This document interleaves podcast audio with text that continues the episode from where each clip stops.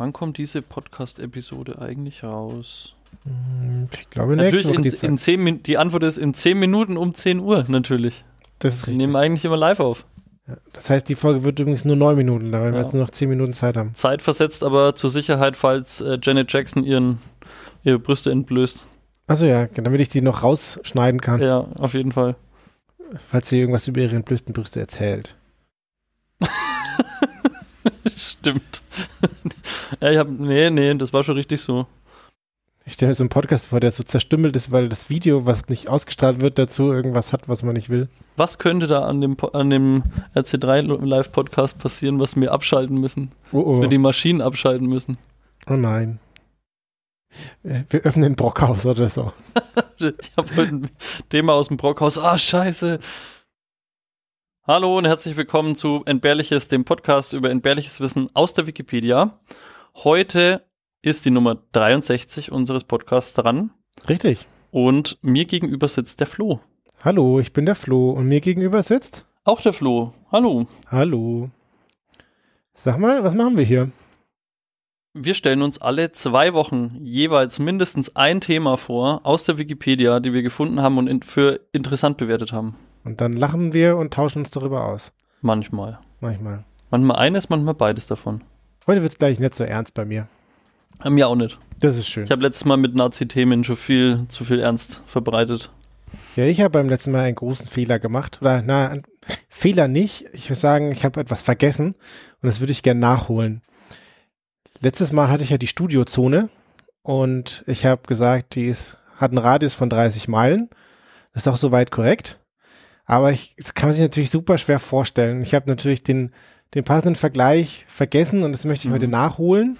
Du wurdest ja auch gerügt schon. Ja, ich wurde gerügt, zu Recht. Auf jeden Fall zu Recht wurde ich gerügt. Von dir und von anderen. Und die Studiozone hat eine Fläche von 2,82 Saarländern. So, das ist schon ganz schön groß. mehr, als ich gedacht habe. Stell dir vor, du musst zu deinem Arbeitsort zweimal durch ein Bundesland. Durch zwei Bundesländer Mhm. Oder äh, über eine Million Fußballfelder. Falls du das jetzt irgendwie besser Ah ja, vorstellen okay. kannst. Shit, ich habe dir heute früh echt mal einen Artikel aus der Zeitung ausgerissen. Da war nämlich so groß. Scheiße, wie war das? Ah, schade, dass du es mir nicht gefaxt hast. Ja. Ist ja gut, ich habe es auch gemerkt. Lass einfach sein. Nee, was stand da drin, weißt du? Das war ein, ein Riesenausdruck von einem Fußballfeld in einen Wald rein. Also da Ja. war genau aus dem Wald rausgeschnitten ein Fußballfeld und dann war halt ein Vergleich, wie viele Fußballfelder täglich in Brasilien abgeholzt werden. Aber dass Oh. du das so visualisiert hattest, fand ich dann witzig. Ich dachte, wir hängen das hier auf, aber ehrlich gesagt, habe ich jetzt vergessen, wo das ist. Ja, aber wenn du es findest, hängst bitte auf und zeigst mir. Das finde ich, finde ich eine witzige Sache. Okay. Was auch witzig werden könnte, ist zwischen Weihnachten Oh ja, und geil. Neujahr. Geil. Da ist wieder die Remote Chaos Experience. Jawohl. Das jä- jährliche, mittlerweile schon zum dritten Mal online, zweiten Mal Nee, statt, zum zweiten Mal. Das zum zweiten Mal online stattfindende Chaos Communication Congress Genau. unter der URL, die ich gerade nicht weiß. Ja. rc3.world.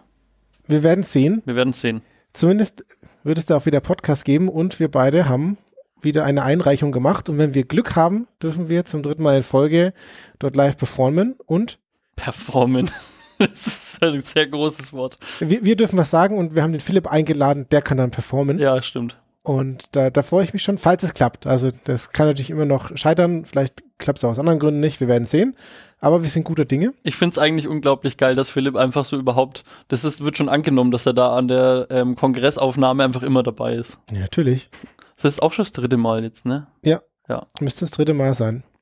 Falls unsere Einreichung erfolgreich ist, werden wir das auf allen möglichen Kanälen bekannt geben. Also halt, haltet mal die Augen und Ohren offen, falls ihr das sehen wollt.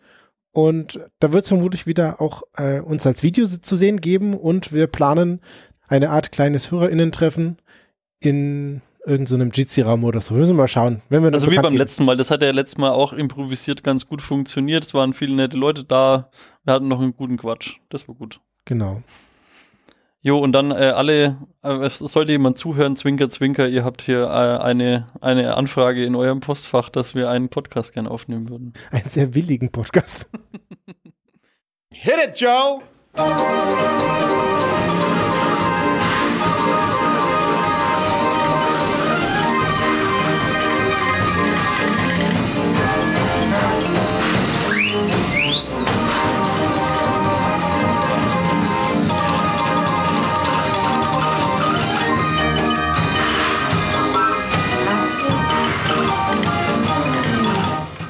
So, lieber Flo, was hast du mir diese Woche für ein Thema mitgebracht? Ich habe dir was sehr kleines, großes mitgebracht. Und zwar World Littlest Skyscraper. Der kleinste Wolkenkratzer der Welt. Okay. Kann man schon mal gehört haben. Nee. Es gibt auch ein Video von Tom Scott dazu. Daher habe ich das. Und nachdem ich bei meinen letzten beiden Themen darauf hingewiesen wurde, dass To- Tom Scott da auch schon ein Video zu gemacht hat, dachte ich mir, dieses Mal kann ich ja dann Three in a Row machen. Kannst gleich gucken, was Tom Scott alles schon für Themen hat. Genau, da klicke ich mich jetzt einfach durch. Ja, okay, ja. Das Thema kannte ich davor, bei den anderen habe ich das Video von Tom Scott danach gesehen. Und ja, es ist der kleinste Wolkenkratzer der Welt. Also ich muss mir beim Themenvorbereiten von dir ein bisschen Praktiken abschauen, weil das hört sich gut an. Ja, es, aber auf manche Sachen komme ich auch selber. ja, also, der World's Little Skyscraper, also der kleinste Wolkenkratzer der Welt, heißt eigentlich Newby McMahon Building. Und der steht in Wichita Falls in Texas. Und Mhm. er ist aus rotem Backstein und Beton gebaut. Und jetzt sage ich, der kleinste Wolkenkratzer der Welt, weil er ist der kleinste. Er hat nämlich eine Höhe von 12 Metern. Er hat eine Tiefe von 18 Metern und eine Breite von 3 Metern. Das Klein in dem kleinsten Wolkenkratzer der Welt haben wir jetzt vielleicht schon veranschaulicht. Wegen der Höhe. Ja, es hat vier Zwölf. Stockwerke. Okay. Es ist jetzt also es ist ein, ein, ein Wolkenkratzer, der 12 Meter hoch Also ich frage mich eh gerade, was qualifiziert ein Wolk also einen Skyscraper, um einer zu sein? Da kommen wir gleich drauf vielleicht, was es in, in diesem Fall ist. Aber ich möchte dir nochmal so ein bisschen die Dimension vorstellen von Ja, diesem Wolkenkratzer. ja. Der hat ein Innenmaß von 3,7 mal 2,7 Metern.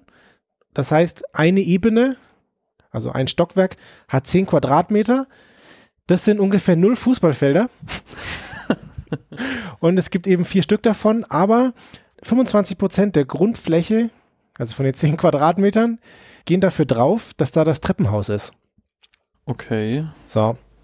Aber 18 Meter tief heißt nicht in die Erde, sondern Nee, das, das Y. genau. Okay. Also. ja. 12 Meter hoch, 18 Meter nach links und 3 Meter nach vorne. Okay, Oder je nachdem, ja, wie du es ja. von wo du es betrachtest. Länge und Breite. Genau. Okay. Und jetzt fragst du dich, wie es dazu kommen kann und warum ich dazu Wolkenkratzer sage. Ja. Und es war folgendes. Ich will mit der Geschichte anfangen. 1912 wurde in Burke Burnett, das ist auch in Texas, ein riesengroßes Ölvorkommen gefunden. Und wenn man Öl findet, dann kann man da viel Geld draus machen und deswegen wurde diese Stadt oder die ganze Gegend zu einer Boomtown. So, Mhm. also die Einwohnerzahlen und die Wirtschaft sind explodiert. Die Leute, die dort leben, wurden deswegen quasi auch über Nacht reich, weil plötzlich ganz viel Öl ausgebrochen ist, die man verkaufen konnte und die Leute haben dafür gearbeitet und auf einmal war für viele Leute da jetzt irgendwie viel mehr Geld da und irgendwas, wo sie beschäftigt werden konnten. Und deswegen haben sich da auch ganz viele Firmen angesiedelt und bis 1918 also von 1912 bis 1918, sind dann 20.000 neue Einwohner dazugekommen in dem Gebiet. So, das ist relativ viel. Und deswegen wurde dieser County zu einem Logistik-Hub. So, weil das Erdöl muss da gefördert werden, das musste dann verkaufen, transportieren, pipapo. Die Leute, die da arbeiten, müssen irgendwo wohnen. Genau.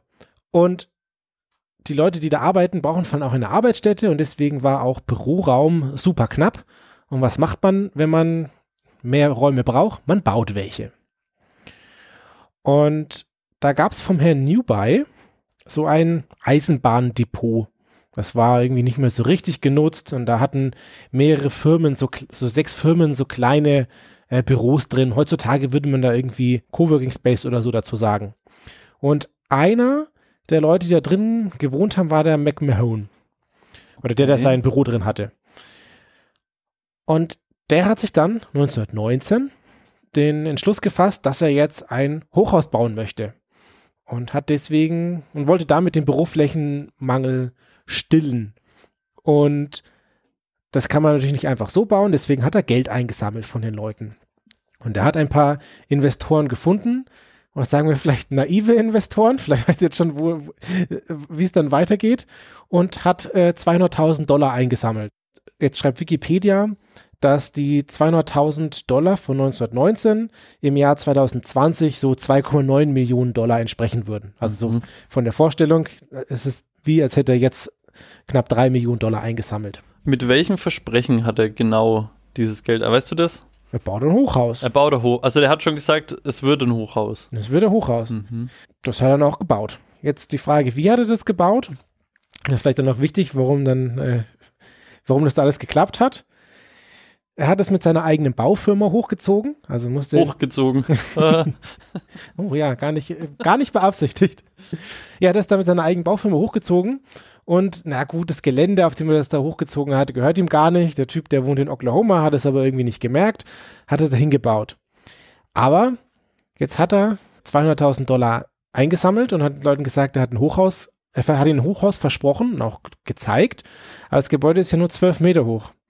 Wie kann es dazu kommen und wo wurde der dafür verknackt? Weil es ja irgendwie offensichtlich Scam. Es gab einen Rechtsstreit, weil die Investoren wollten ein Hochhaus Hm. und er hat ihnen ja nur ein Tiefhaus gebaut, ein Kleinhaus. Und naja, in dem Rechtsstreit hat er dann die offiziellen Dokumente gezeigt und da steht 12 Meter. Genauer gesagt steht da, und jetzt, jetzt müssen wir als Deutsche aufpassen, 480 und dann zwei so Hochstriche. ja. Und äh, 480, zwei Hochstriche sind Inches. Das heißt, äh, das Gebäude ist laut den Plänen, oder das Gebäude sollte laut den Plänen 480 Inches hoch werden. Das sind 12 Meter. Ja. Ah, warum haben die Leute sich nicht gewundert? Naja, weil normalerweise schreibt man, würde man da 480 ein Hochstrich schreiben. Und dann sind es keine Inches mehr. Was? Oh, geil. Dann sind es keine Inches mehr, sondern Feet. Ach Gott. Und dann wäre das Gebäude 146 Meter hoch. Mhm. So, aber sie haben halt vielleicht diesen einen Hochstrich vergessen, nicht gemacht. Die Leute haben nicht drauf geachtet. Ein Zeichen im Vertrag. Eins. Ja. Geil. Gut, vielleicht noch viel Länge und Breite, vielleicht auch noch ein halbes Zeichen. Aber ja, und deswegen ist das irgendwie legal, dass dieses Gebäude so klein ist. Mhm. Und er wurde dafür nicht verknackt. Allerdings in den Bauplänen stand schon auch, dass es irgendwie vier Stockwerke sind. So. Und Ah ja, okay. Mhm. Jetzt, jetzt würde ich gerne mit diskutieren, ist das eine Legende oder ist das Wirklichkeit? Also kannst du dir das vorstellen, dass das, dass das Game so einfach ist? Also unter der Prämisse jetzt, dass er damit durchkam vor Gericht, Mhm. quasi. Das ist jetzt die Frage. D- Also weiß ich nicht, weil es geht ja auch ein bisschen drum, wie sind die Details jetzt in diesem Bauplan. Also wenn da jetzt nur die Zahl 4 steht, dann könnte man jetzt ja auch sagen, ja gut, da ist halt dann jedes Stockwerk 100 Fuß hoch. Also Weißt du, was ich Ja. meine? Wenn da jetzt ein detaillierter Bauplan allerdings ist, wo das so eingezeichnet ist, dann würden spätestens bei den fehlenden Proportionen oder bei den falschen Proportionen von dem Gebäude irgendwie würde es dann komisch aussehen.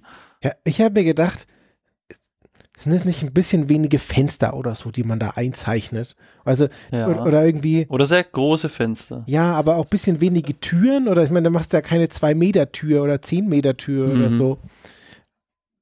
Das ist schon, weiß ich nicht. Das finde ich, finde ich ein bisschen strange. Oder es ist halt einfach, die haben einfach gedacht, das ist super pompös. Also wenn du so Riesentüren hast Oh ja. und so super, super hohe Räume. Ich wohne nicht im Altbau. Nee, nee, das sind 100 Meter, also nee, 100 Fuß. 33 Meter hohe Decken. Also wenn es tatsächlich so passiert ist, dann kann ich mir das nur erklären, dass die Leute da irgendwie im Boom hergegangen sind und einfach alles gekauft und alles investiert hatten. Sie wollten da jetzt irgendwie rein und da auch Profit mitmachen, ohne das gescheit zu prüfen. So. Muss halt jetzt schnell der Erste sein, sonst schnappt sie jemand anders weg oder so. Ja. Naja, sie haben dieses Gebäude gebaut, aber man braucht auch so einen Aufzug für so ein Hochhaus. Und die Aufzugsfirma, als sie festgestellt hat, dass ihr Hochhaus kein Hochhaus ist, hat gesagt, ne, das, das machen wir hier nicht. Wir machen hier unseren Hochhausaufzug nicht für vier Stockwerke rein. Das ist doch ein Scheiß. So ja, ein vielleicht, wenn die den Aufzug am laufenden Meter haben, vielleicht hätten die einfach so ein bisschen Rest nehmen können. Auf, Aufzug reinstellen, fertig. Ja. Zumindest hat die Aufzugsfirma dann gesagt, ne, machen sie nicht, vielleicht eher verletzend. Und äh, deswegen ist noch ein bisschen Geld übrig geblieben, was eigentlich für die Aufzugsfirma vorgesehen Vor war. allen Dingen, warte mal ganz kurz, 1919 war das, ne? Ja. Da, und dann, da gab es ja auch immer noch so einen so einen Aufzugboy, der da drin steht und bei einem vierstöckigen Gebäude Aufzugboy sein, ist echt ein Scheißjob, oder? Ja, Ah, nee. ja ich stelle mir das so ein bisschen auf ihrem äh, BER vor, als er noch lange nicht eröffnet war, aber irgendwie Leute da irgendwie aufpassen mussten auf so ein leeres Gebäude. Naja, also das Geld ist da übrig geblieben, weil die Aufzugsfirma ihren Auftrag nicht erfüllt hat. Das haben die Investoren noch so ein bisschen bekommen. Aber wenn wir jetzt ein Hochhaus oder vielleicht nur noch ein Haus haben, das keinen Aufzug hat, aber trotzdem vier Ebenen, dann brauchst du irgendwas anderes. Treppenhaus war nicht vorgesehen und deswegen wurden da so Leitern installiert, damit man dann in die anderen Stockwerke kommt. Also, und so eine, und so eine Feuerwehrrutsche einfach. Oh ja, das wäre eine schöne Sache. Naja, der Bau war irgendwann fertig und das Gericht, die Gerichtshandlung war durch, aber der McMahon ist dann schnell weggezogen und man weiß nicht so genau wohin. Man vermutet, dass er sogar außerhalb von Texas gezogen ist, um vielleicht nicht noch mehr Ärger zu bekommen ja, für seinen Scam. Aber da, ganz ehrlich, da stellt sich mir trotzdem stellt sich mir jetzt die Frage, was passiert mit überschüssigem eingesammelten Geld von Investoren, wenn der Hausbau wirklich billiger war. Also jetzt nicht in der Dimension, wo der jetzt Geld eingesammelt hat, aber keine Ahnung, da bleiben jetzt 300.000 Euro übrig bei so einem regulär gebauten äh, Wolkenkratzer und die kann dann der Eigentümer jetzt behalten oder müssen die wieder ausgezahlt werden? Das weiß ich nicht. Vielleicht, vielleicht teilt man sich das auf in jeder zahlt so und so viel Prozent oder jemand, äh, jemand beauftragt halt jemand, bau mir einen Wolkenkratzer für 1000 Dollar und wenn der halt nur 800 braucht, hat er halt 200 mehr Gewinn oder so. Ja, eben, weil dann wäre er legitim raus aus seinem Vertrag, weil dann hätte er sagen können, das Hochhaus ist gebaut, Gewinn habe ich jetzt behalten. Ja, ich glaube, er hat ein bisschen Angst um sein Genick gehabt, deswegen ist, ah, er, ja, gut. ist er weggezogen, schön mhm. weit.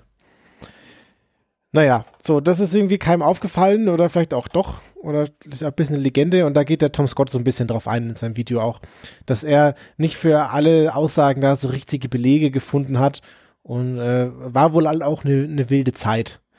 Ähm, für das Gebäude und für die, für die Stadt und das Gebiet. Aber ich, ich finde es eine super coole Geschichte.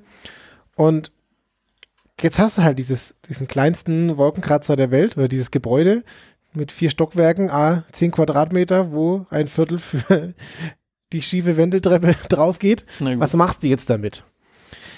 Ja, also ich habe gesagt, das ist so ein Anbau gewesen an so ein äh, Eisenbahndepot und da waren dann über, über die Laufe der Zeit super viele verschiedene Leute eingemietet, also so, so Coworking Space mäßig.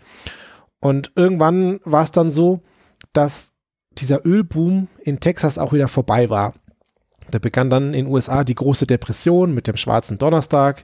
Das war im Oktober 1929 also so zehn Jahre her, nachdem das gebaut wurde.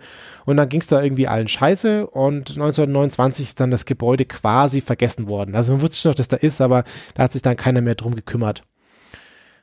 Und da jetzt auch viele Ölfirmen wieder weggezogen sind, wurde der Büroplatz auch günstig, mhm. Büroraum wurde günstig. Das heißt, das Interesse daran ist dann noch weniger geworden.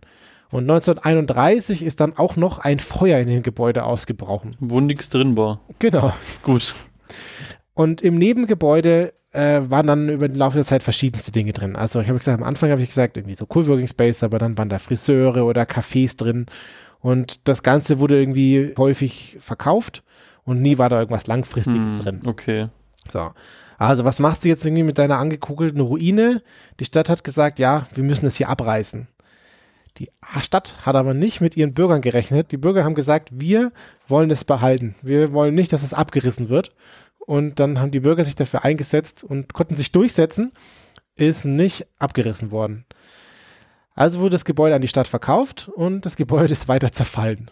So, weil, ja, wir ja. wollen es schon irgendwie haben. Okay, was machen wir damit? Keine nix, Ahnung. Ja. Nix. Mhm. Und genau, 1986 hat die Stadt das dann an die Heritage Society übergeben. Das klingt hochtrabend. Das ist so, ich, ja, ich deswegen lache ich ja nichts. Ich habe versucht zu übersetzen, so Kulturpflege, Denkmalpflege der Stadt, so eine Art gemeinnütziger Verein ja, ja, oder ja. so Stadtausgründung, also, was auch immer. Das ist ehrlich gesagt super, super krass, weil aus meinem Heimatort ist auch mal so eine Scheune abgebrannt, weil äh, ein, ähm, also ja, da hat halt jemand gezündelt und dann ist irgendwie so eine Scheune abgebrannt. Die war aber auch so halb gemauert und war unter Denkmalschutz. Mhm. Und dann war das so, dass man die nicht mehr ab, also man konnte die jetzt nicht einfach abreißen. Allerdings war die so weit runtergebrannt, dass die nicht mehr zu restaurieren war. Mhm. Aber auf, auf der anderen Seite also wieder aufbauen geht nicht, abreißen geht nicht wegen Denkmalschutz und die stand da echt, ich glaube, 15 Jahre so rum und es sah einfach, es sah so dermaßen scheiße aus. Okay. Oh ich glaube, mittlerweile hat man mal eine Lösung gefunden, aber also sieht nicht mehr so scheiße aus wie früher, als ich mich erinnern kann, aber also da gibt schon mehrere solche Konstrukte. Das hat mich gerade so erinnert an diesen Zustand und da jetzt kommt da jemand eine Heritage Society, das hätte ich auch mal vorschlagen sollen. Ja. Das die Heritage, die Heritage Society Die Heritage Society hatte aber auch nicht sonderlich viel Geld für dieses Gebäude übrig. Also äh, ist da auch wieder nichts passiert und es ist weiter vergammelt. Und 1999 ist die Stadt hergegangen und hat so einen Architekten beauftragt, der soll doch jetzt mal was mit diesem Gebäude machen. Und der Architekt, der fand es völlig faszinierend, dieses Gebäude. Also die Geschichte und den Scam und mhm. was drumherum passiert ist und dass die Bürger sich da irgendwie für einsetzen. Und der hat es dann geschafft, eine Partnerschaft mit so einem lokalen Elektrobetrieb einzugehen. Und die beiden oder er und die Elektrofirma zusammen haben dann das Gebäude für 3748 Dollar von der Stadt abgekauft. So. Jetzt hat er das Ding am, an der Backe. Warte, sie haben so ein, sie haben äh, so ein kanadisches Dollarzeichen hingemacht und war es einfach super gar kein Geld und der nächste Scammer. Jetzt gehört's mir. Ja, genau. Schöne Idee. Sie haben es dann auch bis 2003 stehen lassen. Da kam dann eine Windböe mit äh, 156 km/h. Die hat dann ein 4,6 Meter großes Loch in die Ziegelwand äh, okay. gerissen. Ähm, das wurde repariert, aber so eine große Renovierung stand noch aus. 2005 sind sie hergegangen und haben von der Stadt 25.000 Dollar eingesammelt und haben selber 254.000 Dollar da reingesteckt oder falsch, sie haben insgesamt 254.000 Dollar reingesteckt, 25.000 davon haben sie von der Stadt bekommen und so hat der Architekt als Eigentümer äh, das Gebäude renoviert und irgendwie hergerichtet. So, das heißt, das Gebäude hat jetzt irgendwie so einen aktuellen Stand und man kann irgendwas damit tun. Und ich finde es eigentlich geil, dieses Gebäude. Also dieser Scam war cool mhm. und jetzt, dass sie dann zusätzlich nochmal hergegangen sind und dann die Bürger das behalten wollten, aber es dann doch zerfallen ist, aber dass dieser Architekt das so geil fand, dass er jetzt irgendwas irgendwie draus machen wollte und auch selber da super viele Mittel reingesteckt hat. Also ich kann mir vorstellen, dass eine Gedenktafel an so einem prominenten Ort in dieser Stadt von ganz viel ähm, einflussreichen und wohlhabenden Menschen dieser Stadt eher nicht so gewünscht ist, weil die da auf alle einfach super dumm wegkommen dabei. Ja, also ich kann dir sagen, dass der Platz, an dem der Wolkenkratzer steht, ist jetzt ein offiziell historischer Platz. Und ich finde es geil, der Wolkenkratzer hat irgendwie Zerfall überstanden, er hat Tornados überstanden, er hat Feuer überstanden und er war nie ein Wolkenkratzer und er war auch irgendwie nie das höchste Gebäude, aber es ist irgendwie so ein Wolkenkratzer der Herzen. da ist jetzt irgendwie so ein Antiquitätengeschäft drin und eigentlich ist dieser Wolkenkratzer jetzt eine Touristenattraktion. Die Leute gehen da hin und schauen sich den Wolkenkratzer ja. der Herzen an. Ja, hier wurden wir mal richtig hart verarscht. Eine Infotafel. Genau, und auch geil, dass die Stadt das für 3.748 Dollar verkauft hat und dann ein paar Jahre später 25.000 Dollar zur Renovierung dazu schießt. Ja. Aber ich meine, da, da geht es nicht um, um Gewinn machen, sondern das halt, also du willst ja als Stadt auch irgendwas haben, dass die Leute kommen sich das anschauen. Also warum schauen sich in Nürnberg die Leute die, die alten Steine um die Innenstadt herum an? Das ist halt die Burgmauer und das will man halt erhalten. So, da geht es nicht um Geld verdienen. Ja. So. Sehr schön. Würdest du mit mir diesen Wolkenkratzer besichtigen? Ich würde den sofort mit dir besichtigen. Und ich würde auch gleich was in diesem Antiquitätengeschäft kaufen. Du darfst dir auch ähm, aussuchen, ob wir vorher oder nachher in diese Death Valley Todeszone da fahren, wo man jemanden umbringen darf. Ja, wir sollten, glaube ich, alles vor dieser Todeszone machen. Kommt nur darauf an, in, wessen Interesse. Ja, die Frage ist danach nur, wer sich, wer von uns beiden sich noch an den Trip erinnern kann. und wer in Erinnerung behalten wird. Ja, so. nur positiv. Ja, natürlich. Ja. ja, schön. Ja, ich würde das sofort hin. Ich würde mir das auch anschauen. Ähm, und ich würde auch echt gerne wissen, ob diese Leute und die, die mittlerweile Kinder der Investoren da jetzt eher mit so einem Grinsen drauf schauen oder ob die das, ähm, ob die da immer noch Groll haben. Ja. Ich denke mal, mit der großen Depression wäre das auch so viel weniger wert geworden. Vielleicht können sie sich damit versöhnen. Die, diese Investoren hatten erst eine große Depression und dann kam auch noch der Finanzcrash. ja. Naja, okay. Schau, ob das, ob das Geld jetzt oder in 20, zehn Jahre später weg ist, ist dann auch egal. Ja, stimmt. Dafür ist eine coole Geschichte. Naja. Das Ganze haben Voll der Partyknüller, wisst ihr noch, als ich mal 300.000 Dollar zum Fenster rausgeschmissen habe. Geil, oder? Aber dieses kleine Fenster, nur aus dem vierten Stock. Ich stelle mir vor, die Bauabnahme mit, oder die, die, Übergabe, die offizielle Übergabe dieses Gebäudes, aber war noch keine Treppe drin. Können wir auch mal hoch, um zu schauen? Nö, können wir nicht. Nö, heute nicht. Naja, wir haben 50,3% dem Autor Diver Dave zu verdanken. Vielen lieben Dank. Danke, Diver Dave. So, was hast du mir heute mitgebracht? Ich habe heute anlässlich der Jahreszeit, in der wir uns jetzt befinden, Winter? Winter und vor allen Dingen Weihnachtszeit. Wir, du weißt ja, Podcasts werden auch in tausend Jahren noch gehört und Ja, es ist Weihnachtszeit. ja, und aber wichtig ist, wenn du jetzt die, Weihnacht die, die Jahreszeit beschreibst, es gibt auch noch Klimawandel, das heißt, du musst sagen, dass, wie das Wetter jetzt so ist. Ja, also Leute in 2050, wenn ihr zuhört, ja, wir hatten 2021 noch christliche Feiertage. Schön war's.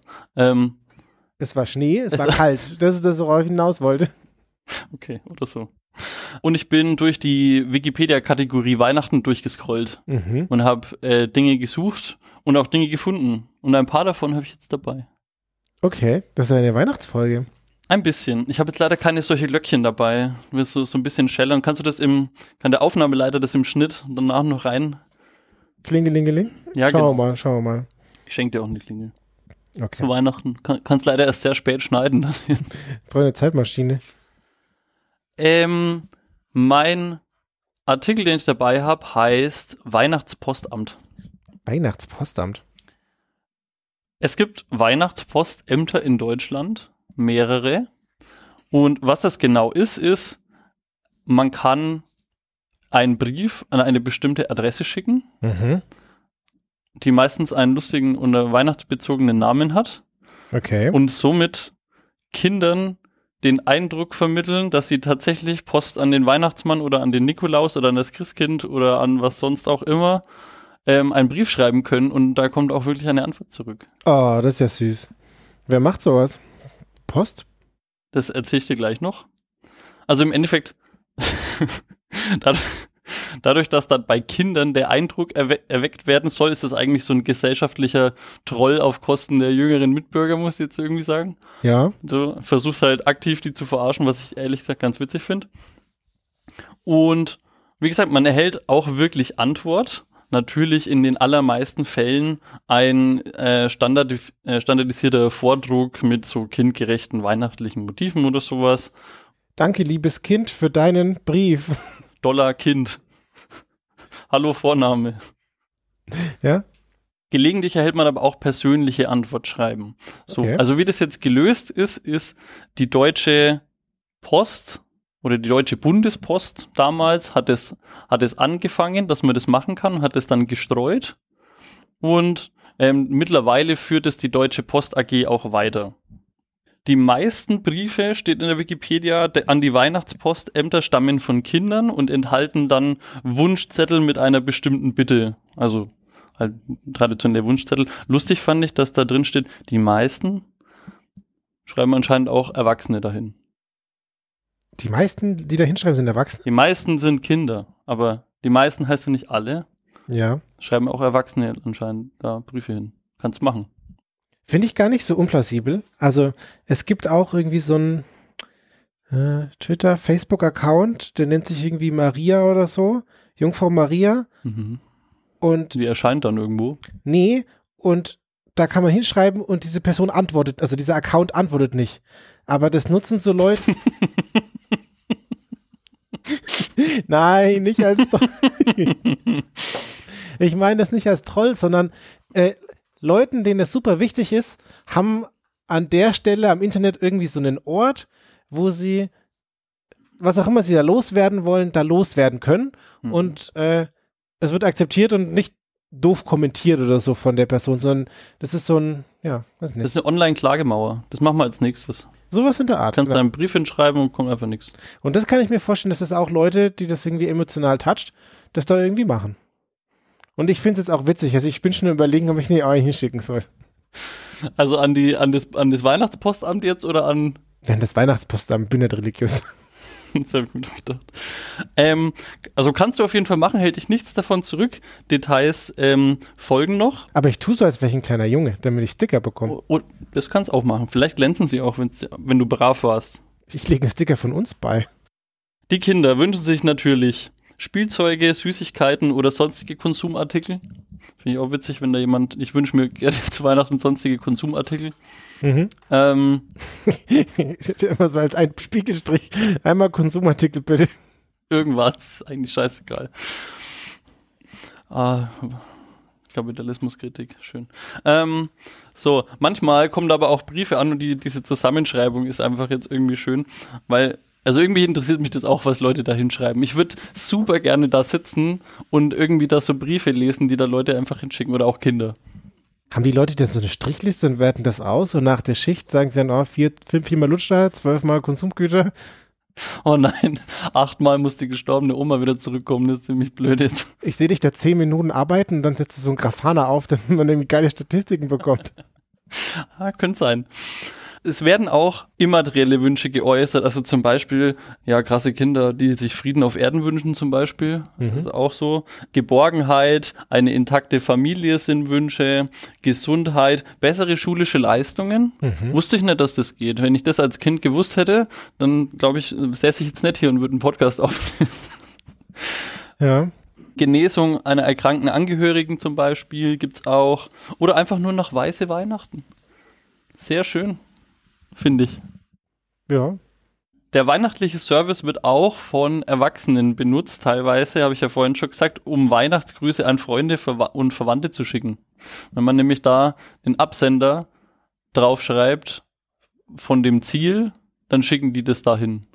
Also quasi, die, die, der Weg geht so, du schreibst einen Brief an eine bestimmte Adresse, das sage ich jetzt gleich noch was dazu, und dann schreibst du einen Absender drauf und die Antwort kommt an, wird so. an den Absender geschrieben. Und so kannst du halt im Dreieck, ah. also ein, ein, wie sagt man, wie, wie ein Gabelflug nur mit, nur mit der Post quasi machen, dass der Brief dann an einem bestimmten Ort ankommt. Okay, das ist witzig, ja. Und da schicken sich dann Leute irgendwie Briefe. Finde ich schön. So, also wie funktioniert das jetzt in Deutschland? 1967 hat die Deutsche Bundespost angefangen, ein Post, also ein, ein Himmelspostamt einzurichten. Und zwar in, im Hildesheimer Stadtteil Himmelstür. Himmelstür mhm. mit TH, aber gut. Ähm, und da ist das himmlische Postamt. Wenn du da jetzt quasi als Empfänger einen Brief hinschickst, dann wird es im also im Herbst, das ganze Jahr kannst du da theoretisch schon hinschreiben, aber im Herbst werden die Briefe halt so gesammelt und dann aufbewahrt und dann kannst du da okay. ähm, mit Antwort rechnen. Bis spätestens zum dritten Advent muss dein Brief angekommen sein, sonst kriegst du keine Antwort. Okay. Also du hast eigentlich fast keine Zeit mehr, um das jetzt wirklich noch zu machen. Du sagst, ich konnte gerade nicht aufpassen, ich bin eine Postkarte schreiben. Die Antworten sind eigentlich immer kostenlos. Und also du musst nichts dafür zahlen. In anderen Ländern ist es teilweise anders, sage ich auch noch was dazu. Und von diesem Postamt, also die Post ist ja irgendwann privatisiert worden und ist jetzt die Deutsche Post AG mhm. und ähm, obwohl jetzt eigentlich nach und nach alles ähm, von Postamt nach Postfilialen oder Postagenturen umbenannt ist, ist das Weihnachtspostamt und das Nikolaus-Postamt weiterhin Postämter, einfach um die Tradition weiterzuerhalten. Nikolaus-Postamt ist übrigens sogar eine geschützte Marke von der Deutschen Post AG, haben sie eintragen lassen. Teilweise wird es aber auch Christkindbüro, Weihnachtsbüro, Himmelsbüro oder halt alle Variationen mhm. davon, wie du das halt haben willst, ähm, genannt.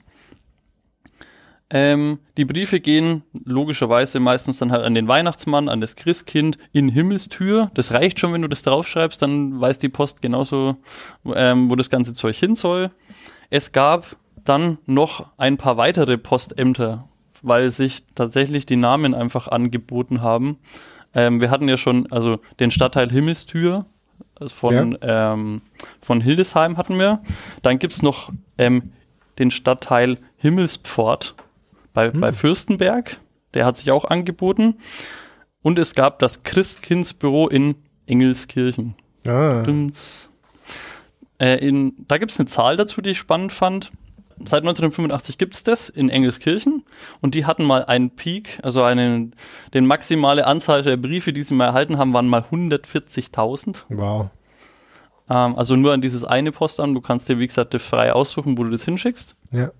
Es gibt auch einen Nikolaus Sonderstempel, hm. den die Post quasi benutzt, um diese ähm, Spezialbriefe abzustempeln. Und das ist jetzt wieder mein mein Draufklick der Woche, sage ich jetzt mal. So, da gibt es nämlich einen verlinkten Artikel und das ist der Gefälligkeitsstempel. Und da habe ich mir gedacht, das ist doch was für dich. Gefälligkeit. Was darf ich raten? Wenn du willst. Stell dir vor, du bist Briefmarkensammler und du kriegst deine Briefmarke und sie ist aus Versehen nicht abgestempelt. Und du willst die Briefmarke behalten, dann kannst du zur Post gehen und ganz lieb bitten, ob sie dir aus Gefälligkeit doch noch einen Stempel drauf machen. Sehr, sehr gut. Echt? Ja, der, Geil. Ge der Ich wusste Gefälligkeit, es nicht, ich wusste es wirklich nicht. Der Gefälligkeitsstempel ist eine Abstempelung einer Briefmarke auf Wunsch eines Sammlers. Der, die betroffene Briefmarke gelangt dabei nicht zum postalischen Einsatz. Also und halt logischerweise, die sind dann halt an solchen besonderen ähm, Dati beliebt wie der 11.11.2011. Hm. Dann gehen die halt ans Postamt und lassen sich da jetzt irgendwie so einen lustigen Stempel draufkleben. Im Schnitt, das ist jetzt die Zahl noch für Deutschland, um das jetzt noch äh, abzurunden, im Schnitt sind im Jahr 43 ehrenamtliche Helfer und ähm, nicht dazugezählte Postbeamte, also die nur Freiwillige.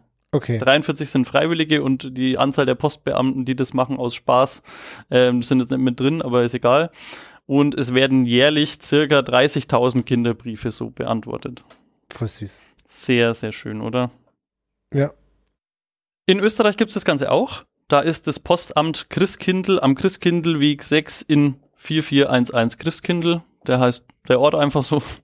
Ich glaube, ich setze eine ne, ne Kapitelmarke genau vor der Adresse, dann kann man jetzt nochmal zurückspringen und sie nochmal anhören. Macht das.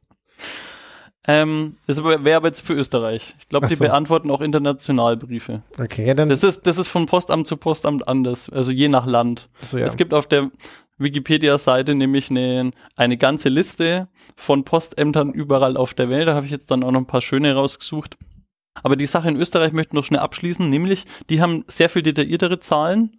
2009 wurde das nämlich alles mal gezählt in Österreich und die hatten 1,97 Millionen Abstempelungen von Briefen ans Christkind. mhm. Davon wurden 1,4 Millionen Hand abgestempelt, 65.000 wurden Maschinen abgestempelt und 490.000 waren Gefälligkeitsabstempelungen. Sehr schön. Es wurden insgesamt auch 3.800 ausländische Stempelungen vorgenommen. So. Jetzt hast du da auch noch das Verhältnis. Gibt's nicht auch, dass man irgendwie auf der ISS oder so einen Stempel haben kann oder an so komischen Orten irgendwie auf, einem, auf irgendeinem Berg oben drauf? Ist da irgendwie so ein Postamt ist? Das weiß ich nicht. Keine Ahnung. Muss ich mal recherchieren. Ich finde es einfach so putzig, ehrlich gesagt. Ja. Also das ist so eine schöne Idee. Und ich kannte das nicht. Kanntest du das? Nee, war mir nicht klar. dass man da einfach hinschreiben kann. Ich glaube, ich werde es noch probieren. Ich habe noch ein paar Minuten Zeit, um das zu machen. Ja, das Ähm, wird gut. es gibt noch sonstige Postämter auf der Welt. Also das ist echt super, super verbreitet auch. Du kannst zum Beispiel in Finnland an das Santas Main Office in Santa Claus Village schreiben und es kommt einfach an. Also es, wär- es wird dann da auch beantwortet. Ähm, du kannst in Belarus und in Russland kannst du an Väterchen Frost einen Brief schicken. Okay. In Neuseeland richtest du deinen, deine Wunschliste an Santa Claus in Santas Workshop. North Pole 0001 ist die Postleitzahl. Ähm, wird dann abgefangen und einsortiert. In Kanada fand ich es besonders witzig. Kanada hat ein. Das Ahornmännchen, oder? Kanada, nee, nee, nee. Also Ka Kanada hat auch Santa Claus, aber man muss die an eine bestimmte Adresse schicken, nämlich an North Pole und dann gibt's noch eine Postleitzahl. Und kanadische Postleitzahlen, habe ich jetzt gelesen, funktionieren so, ein Buchstabe, eine Nummer, ein Buchstabe, eine Nummer, ein Buchstabe, eine Nummer. Sechs. Mhm. Und sie, die Postleitzahl von der Weihnachts, von dem Weihnachtsamt Kanada ist H0, H0, H0, also ho, ho, ho, ho. das haben sie sehr schön gemacht. Der hat übrigens auch einen eigenen Wikipedia-Artikel. Da gibt's noch ein paar Mhm. andere Details, die sparen wir uns jetzt aber mal. Fußnote gab's in dieser Liste auch eine. Und zwar wurden, in Grönland gibt's auch so ein Postamt, auch ziemlich generisch jetzt, aber 2010 wurden in Grönland wegen finanziellen Problemen des Postamts, ähm, also gesamt, keine Briefe beantwortet. Oh. Und jetzt stell dir das mal vor, wie furchtbar das ist. Du schreibst entweder jedes Jahr dem Weihnachtsmann und du kriegst einfach als Kind keine Antwort. Oder das ist dein erstes Mal und irgendwie deine Eltern machen das irgendwie voll groß und du schickst da so einen Brief hin und dann kommt nichts. Und am Ende hat deine große Schwester oder dein großer Bruder schon mal was bekommen und so, warum kriege ich keine Antwort? Das ist traurig. Das ist furchtbar. Ja, genau. Das war das Weihnachts. Wie, hab ich's, wie heißt es? Weihnachtspostamt? Mhm. Und ja, ich habe es eingangs schon gesagt, ich würde da super gern mal sitzen irgendwie. Und witzigerweise, es gibt in Weiden ein Umsortieramt, was da mit ähm, sich auch um diese Weihnachtspost kümmert. Das ist gar nicht so weit weg. Vielleicht, Kannst du mal hinfahren, vielleicht melde ich mich mal. als Freiwilliger. Ich hätte irgendwie Lust. Was, du Lust, die, die zu lesen oder sie zu beantworten? Oder? Aber ich glaube beides. Einfach mal, du kriegst nächstes Jahr zu, wegschicken, fertig. Nix gibt's. Nein, natürlich nicht. Es gibt übrigens auch ein Osterhasenpostamt, aber das nehme ich mir, das hebe ich mir jetzt mal auf für den nächsten Anlass. Okay. Irgendwann wird Ostern sein. Ich bedanke mich bei Korkoran, er oder sie, Mhm. Dankeschön, für ähm, 35 Prozent und auch gleichzeitig Erstellerin oder Ersteller des Artikels am 31. Dezember 2004 um 3.28 Uhr in der Nacht. Hat anscheinend jemand nichts zu tun gehabt. Sehr gut. Sehr gut.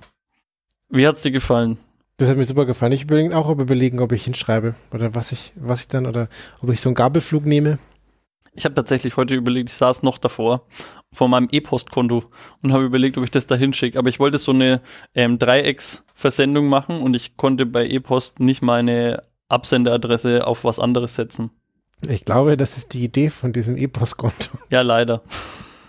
Und dann hätte ich erst Papier rausgraben müssen und dann irgendwo hin und dann hatte ich keine Lust. Das fasziniert mich eh völlig, dass du sowas besitzt. Ein E-Post-Konto. Ja. Ich habe heute geschaut, ich war das letzte Mal eingeloggt vor über einem Jahr. Und was hast du da gemacht? Geschaut, wann du Da das letzte Mal eingeloggt ir- warst? irgendwas geschickt, irgendwo in einem Brief verschickt. Es ist schon cool. Völlig, das, völlig, völlig Meldet euch jetzt bei der E-Post an. Mit dem äh, Rabattcode Entbehrliches gibt es 10% Mit dem auf Rab- keine Kosten dieses Kontos. Mit dem Rabattcode super entbehrlich. Ey, scheiße. Wir wären super geile Mhm. Markenbotschafter. Alles super entbehrlich. So, jetzt habe ich noch ein paar andere Sachen aus der Kategorie Weihnachten aus der Wikipedia rausgesucht. Da gibt es Ja. super, super komische Dinge. Ähm, es gibt einen Artikel, der heißt Die Beschneidung des Herrn. Und das wusste ich nicht. Man feiert acht Tage nach Weihnachten die Beschneidung des Herrn. Das ist dann halt immer der 1. Januar. Mhm. Und ja, christliche Feiertage sind komisch. Ja. Wird aus irgendwelchen Gründen nicht mehr praktiziert. Okay. Kann ich mir auch nicht erklären. Es gibt den Weihnachtsbaumwurm. Das ist ein, ein kleines, süßes, unter Wasser lebendes, ja, ein, ein Wurm halt. Und der sieht aus wie ein Weihnachtsbaum. Der ist, so. da habe ich mir so Bilder angeschaut. Das ist total toll. Gibt's im Südostpazifik ist das. Ähm, der wedelt dann so ein bisschen rum. Der ist super bunt und der ist halt so wie so ein Tannenbaum äh, aufgebaut. Sehr, sehr schön. Ich überlege, ob ich das schon mal gesehen habe, aber weiß ich ehrlich nicht. Werde ich später googeln. Was du kennen kannst. Und dann bist du nur 8% von der gesamten deutschen Bevölkerung. Okay. was dazu nämlich eine Umfrage gab, ist die Weihnachtsgurke. Die Weihnachtsgurke. Nie gehört? Die Weihnachtsgurke finde ich jetzt persönlich saucool. Das ist ein kleiner gläserner Christbaumschmuck in Form einer Gurke, Mhm. eine kleine grüne Gurke. Und die hängt man in seinen Baum. Und wenn dann die Familie kommt, bekommt der, der die Gurke am Weihnachtsbaum als erstes findet, ein zusätzliches extra Geschenk. Oh, das, die, die Tradition kenne ich nicht. Ähm, die Wikipedia sagt, dass diese Tradition aus Deutschland kommt, aber das ist nicht so ganz belegt. Weil hier kennt den Brauch keiner mehr. Also YouGov hat eine, eine Umfrage gestartet, Mhm. ähm, wo 92% aller Deutschen gesagt haben, das noch nie gehört. Und in Amerika ist der feste Glaube, dass dieser Brauch hier in Deutschland super hart praktiziert worden ist. Und die Legende in Amerika ist wiederum, dass ein Kriegsgefangener 1964, John C. Lower, aus Deutschland gekommen ist, dann in einem Kriegsgefangenenlager, also gefangen war und dann bei irgendeinem General, der irgendwie super, super ähm, krass mit, äh, also schlecht krass mit seinen ähm, Gefangenen umgegangen ist und der hat am Hungertod genagt und dann geht die Geschichte so, dass ihm dann ein Wärter eine kurz vorm Sterben eine Gewürzgurke gegeben hat und an diese Gewürzgurke, deswegen hat er dann überlebt. Und als er dieses Gefangenenlager dann überlebt hat, ist er nach Hause und seitdem hat er immer eine echte Gewürzgurke in seinen Baum reingehängt. Und so, und da der war Deutscher und deswegen macht es dann ganz Deutschland, deswegen glaubt ganz USA, dass wir diese Gewürzgurkentradition bei uns super hart praktizieren. Noch nie gehört. Ich Aber ich glaube, ich hätte Bock, das zu machen. Vielleicht mit einem Schnaps oder so. Der Erste, der es fi- findet, so, der muss einfach Schnaps trinken. Ein Gurkenschnaps. Ja, genau. Das war auf jeden Fall noch die Weihnachtsgurke. Ach ja, eine Sache habe ich noch. Ich habe noch das Christscheit. Holzscheit oder? Das ist einfach ein Holzscheit, was du, das heilig, also heilig. Es ist gesegnet so und das schmeißt du an Weihnachten in deinen Ofen. Okay. Und dann wird die Segnung verbrannt. Keine Ahnung. Müsste man. Ist das wie Toastbrot, Das wo Jesus ja, drauf ist? Also es gibt so Bräuche, die ich einfach überhaupt nicht check. Einfach. Ich meine, die Weihnachtsgurke ist irgendwie so ein cooles soziales Konstrukt, das macht irgendwie Spaß, Ich glaube, ist echt lustig und auch für Kinder. Also die Hersteller, das habe ich gar nicht erzählt, die Hersteller machen die Weihnachtsgurke in unterschiedlichen Größen, um den Schwierigkeitsgrad, um das Alter der Kinder anzupassen. Das ist schon cool. Äh, aber sowas wie das Weihnachtsscheit, ja, keine Ahnung. ich realisiere jetzt ja gerade, dass die Gewür dass Gurken grün sind und dass man die des deswegen ein bisschen schlecht sehen kann. Habe ich das nicht gesagt? Ja, du brauchst mir nicht erzählen, dass Gurken grün sind. Das ist allgemein bekannt. Wusstest du, dass Tomaten rot sind? Okay. Nee, aber äh, ja, ergibt Sinn, dass die verschieden groß sind, damit es Ja. je nachdem schwieriger oder leichter wird. Also man kann da auf jeden Fall noch ein bisschen drin rumscrollen in der Wikipedia-Kategorie Weihnachten. Fand ich cool. Ja, echt witzig. Gut, ich glaube, dann haben wir es für heute. Genau. Vielen lieben Dank fürs Zuhören, liebe Hörerinnen und Hörer. Danke. Und hoffentlich hören wir uns bald wieder. Ja. Ich gehe davon aus. Und vielleicht mit Video. Wir werden es announcen. Und dann wünschen wir euch viel Spaß. Und das Ganze wird vermutlich dann erst nach Weihnachten sein. Das heißt, fröhliche Weihnachten. Genau. Alles klar. Bis dann. Dann Ciao. tschüss.